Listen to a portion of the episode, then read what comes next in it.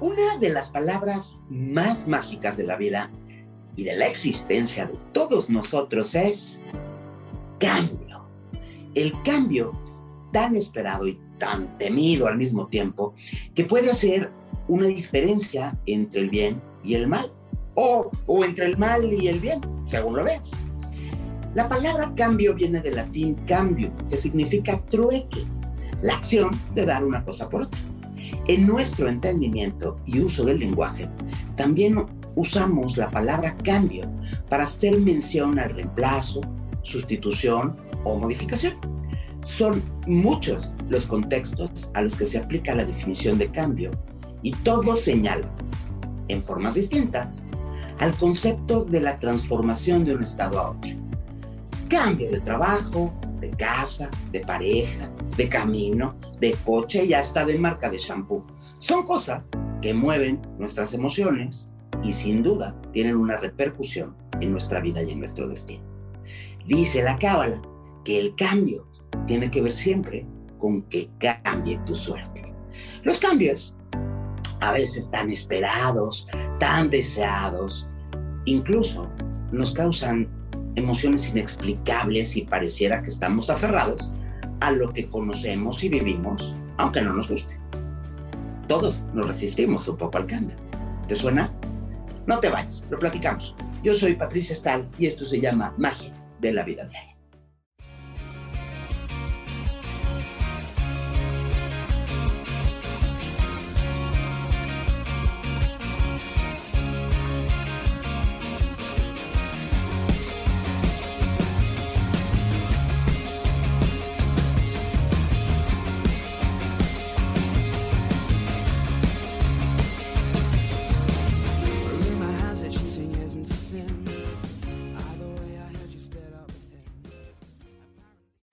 Hablamos de cambio. Cuando se trata de cambio físico, de peinado, de color de pelo, cuando te pones barba o te la quitas, de estilo, de forma de nariz, eh, cambio de peso o cambio de casa, de colonia, de rumbo, de ciudad, cambio de estado civil, ya sea formal o no, cambio de trabajo, cambio de carrera, hay cambios políticos, hay cambios sociales, los cambios que nos trajo la pandemia, este de estar encerrados a estar en la vida, hasta cambio de normalidad. No es fácil. Esto de cambiar constantemente cuando parece que nos acostumbramos a una cosa y tenemos que adaptarnos a una nueva, y es que la vida pareciera que es una gran cadena de cambios donde estamos buscando la estabilidad absoluta que se resiste a llegar. ¿Y qué crees? Es que no va a llegar. El proceso de cambio ha sido bien documentado a través de muchos años por diferentes autores, filósofos, psicólogos, en distintas literaturas, por oradores, por coaches. Y el factor común que se encuentra en ellos radica en que el cambio es tener la capacidad de adaptar estrategias y técnicas durante todas las fases de un proceso de transformación. El cambio de las personas está ahí, es visible, necesario. La vida es simplemente un cambio que debemos asumir con actitud positiva, de preferencia porque implica nuestro crecimiento, implica nuestra evolución, nuestro paso por la vida. A pesar de que los cambios llegan inesperadamente, cambiar nos permite progresar, nos permite fluir. No somos células estáticas, ni vamos a ser siempre iguales, ni siquiera físicamente, mucho menos internamente. Estamos en procesos de transformación constante. Y esto, ¿sabes algo? Es padrísimo, es buenísimo, es excelente en medida que seamos capaces de entender que el proceso de cambio es un ciclo que nos mueve de un estado a otro y que durante su recorrido vamos a enfrentar obstáculos, vamos a identificar emociones, vamos a encontrarnos con diversos sentimientos, creando y procesando pensamientos e incluso preocupaciones y angustia, podemos inferir que ese cambio nos está prosperando, nos está haciendo evolucionar. De la misma forma que un pequeño capullo envuelve y protege lo que más tarde va a ser un hermoso tesoro que engalana la naturaleza con sus miles de colores, una mariposa. ¿no? También nuestro cuerpo y alma, en proceso de transformación, concederán la más pura esencia de nuestros conocimientos, de nuestras habilidades, de nuestras capacidades y del éxito. Sí, a través de ese aprendizaje, de ese aprendizaje continuo al que le llamamos cambio. Ay, es que el cambio es, es como un videojuego, que está compuesto como que por cuatro niveles. El inicio, el inicio del cambio, que nos lleva al túnel del miedo, que nos lleva a la gestión o la administración de este miedo, y después al tema de un proyecto de vida. Cada una de ellas, en función al factor de cambio y al equilibrio de la mente racional y la mente emocional de cada uno de nosotros, varía. Cada persona es distinta, responde a su manera y juega este juego con sus propias reglas. En cada nivel del juego vamos nutriendo nuestro sistema sensorial, eh, vamos caminando hacia el perfeccionamiento de nuestras habilidades y conocimientos. Y negarnos a participar en el proceso de cambio es restringir nuestro crecimiento, es restringir la evolución. Y sabes qué? Es como anular la emoción de vivir la vida, porque sería aburridísimo tener una vida sin cambios. O sea, tú estás preguntando en este momento, ¿verdad sí? ¿Cómo se juega este juego? ¿Cómo le hago para ganar? Bueno, iniciando el cambio, se da el encuentro con el factor que produce ese pensamiento que origina como un chat interno, ¿no? Entonces, no me siento bien. Híjole, si las cosas cambiaran. Ay, qué barbaridad, tiene más suerte mi vecino. Incluso empiezas a pensar en cosas que ya pasaron y empiezas a, a querer repetir, a evocar, a emocionarte con momentos de felicidad, con momentos de éxito en el que tuviste logros. Y ese factor es el principio de una transformación que al examinarlo con mucha delicadeza, te va a dar la habilidad para evitar la evasión y entonces poder lograr el objetivo. O sea, el factor de cambio es esa luz que enciende el inicio de una nueva etapa. Se trata de aceptar los cambios, como se dice coloquialmente, flojito y cooperando, o lo que es lo mismo que agarrando el toro por los cuernos. Yo defino el cambio como un proceso de transformación incesante que nos lleva por diferentes etapas, las cuales vivimos haciendo uso de la mente racional y de la mente emocional y a través de este proceso experimentamos distintas situaciones y actuamos en función a ellas.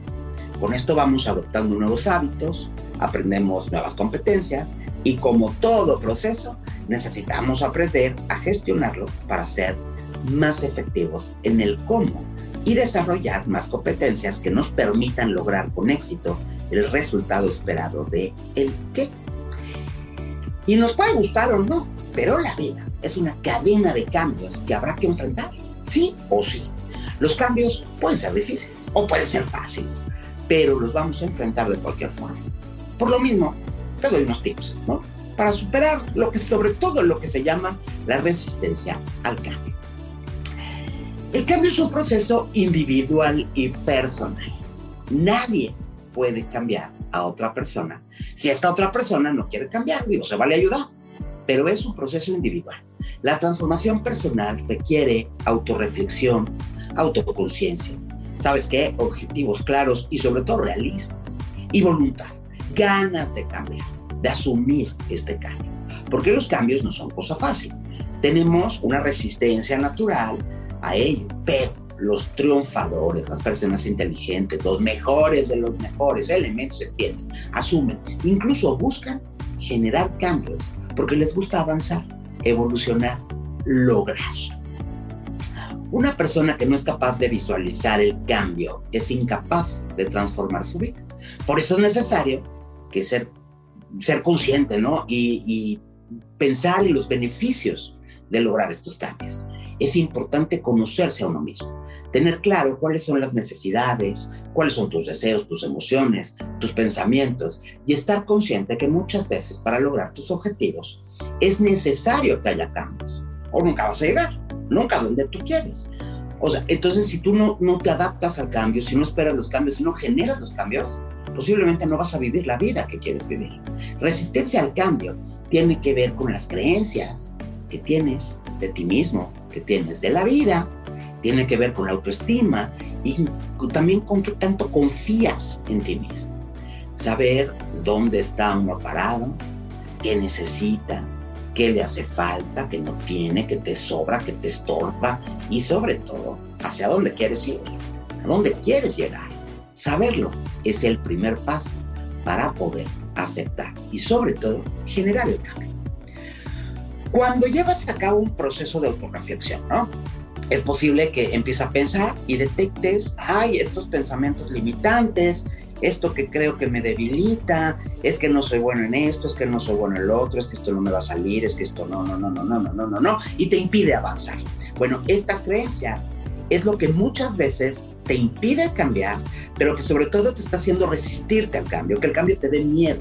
Por ejemplo, eh, vamos a ponerle, ¿no? Que te quieres cambiar de trabajo, pero te empiezas a sentir fracasado, que a lo mejor no eres muy constante, que los demás te van a criticar, que hay gente que no va a estar de acuerdo, e incluso llegas a pensar es que la verdad es que soy muy débil, eh, no, me están, no me estoy autorrespetando, no soy constante, me está faltando. Bueno, en realidad, tomar una decisión de este tipo solo es apto para personas valientes. Y el mundo es de los valientes. Detectar las creencias limitantes primero y eliminarlas después es necesario para superar la resistencia al cambio. Resistencia al cambio tiene mucho que ver con no querer salir de tu zona de confort, con querer quedarte en ese lugar en el que estás cómodo, calentito, a gusto, pero en el que a lo mejor no tienes que enfrentar tus miedos. Y es que cambiar requiere poner la cara dura y enfrentar a la incertidumbre, y esto puede hacernos sentir inseguros, puede generar ansiedad, eh, superar el miedo a la incertidumbre es necesario para dar un portazo a la resistencia al cambio. La percepción de autoeficacia, de autoconfianza, son las creencias que tenemos sobre nuestra habilidad para llevar a cabo determinadas tareas. Tener poca confianza en ti mismo significa que te vas a resistir al cambio, definitivamente, en el sentido en el que no te sientes capaz de llevarlo a cabo es que me siento inseguro porque esto va a generar problemas. Eh, a lo mejor tiene una solución relativamente fácil, pero no eres capaz de estarlo viendo. ¿Y sabes por qué? Porque cambiar no es fácil. Y si no tenemos la suficiente autoconfianza en nosotros mismos, va a ser muy complicado seguir adelante cuando aparezca el primer problema. Resistirse al cambio también tiene que ver con no ser capaz de visualizar el futuro y la recompensa que supone cambiar. Marcarse objetivos es muy motivador, la verdad es que es, padre, ¿no? Y es la mejor manera de, suponer, de, superar esta resistencia. Ahora bien, los, objetivos, y no es la primera vez que te lo digo, deben ser claros, deben ser realistas, porque de lo contrario vas a tirar la toalla antes de tiempo. El cambio tiene mucho que ver con la actitud, con la actitud de cada persona, porque difícilmente se puede cambiar si la persona no tiene la voluntad de hacerlo. Querer cambiar no es verbalizar que queremos transformar nuestra vida. Se trata de estar en movimiento y dar pequeños pasos para ir consiguiendo lo que deseamos. A lo mejor no va a ser rápido, a lo mejor no va a ser fácil, pero si vas avanzando poco a poquito, créeme, lo estás logrando. Ser conscientes, ¿no? ¿Dónde estoy? ¿Dónde estoy parado? Es importante para saber desde dónde estoy partiendo y al lugar al que quiero llegar. ¿no? Es necesario visualizar y tener súper claros tus objetivos. Tenerlos claros te motiva y te emociona, pero también es bueno para evitar la resistencia al cambio, planificar qué es lo que vas a hacer, qué pasos estás dando hacia el cambio. Esto te permite mantener la motivación a medio y largo plazo. ¿No? Cuando tú tienes objetivos allá, no dentro de 20 años, pues a lo mejor te motiva en este momento, pero para dentro de 15 días ya está bajando la motivación. Y la resistencia al cambio puede ocurrir también porque no te responsabilizas de los problemas o prefieres evitarlos o buscar las, las causas de estos en otro lado, es decir, culpando a otros o a las circunstancias de tus propios errores. Es muy fácil hacer esto y esperar que las cosas cambien solas, pero no van a cambiar. ¿eh? Esto raramente ocurre. Así que para cambiar es necesario empoderarse y responsabilizarse de la transformación. Ahora, no responsabilizarse también puede derivar en una actitud de martirio. A ver, otra vez, este comportamiento de evitar dicho de, otro modo, la resistencia, ¿no? La resistencia al cambio, la negación. Híjole, te convierte pronto en una víctima. Y esto, cuando tú eres víctima, cuando tú estás en martirio, cuando pobrecito de ti, pues te impide cambiar. Y es un comportamiento que te lleva a la resistencia al cambio. Entonces, abandona esa postura de mártir porque no te va a llevar a ningún lado. Empodérate, sé valiente. A lo mejor no va a estar fácil, a lo mejor no la vas a pasar bien. Pero si tú sabes a dónde vas a llegar, a dónde quieres llegar, lo puedes aguantar. Cambia lo que tengas que cambiar. Cuántas veces lo tengas que cambiar. Finalmente, esto es lo que te va a ayudar a hacerlo para cumplir con el único objetivo de la vida. Porque el único objetivo de la vida es ser feliz. ¿Te acuerdas? Entonces cambia y sé feliz. Yo soy Patricia Stahl, en los controles me acompaña Samuel Peña. Esto se llama Magia de la Vida Diaria y mientras nos volvemos a escuchar, te deseo que tengas una extraordinaria semana y por favor, cuídate.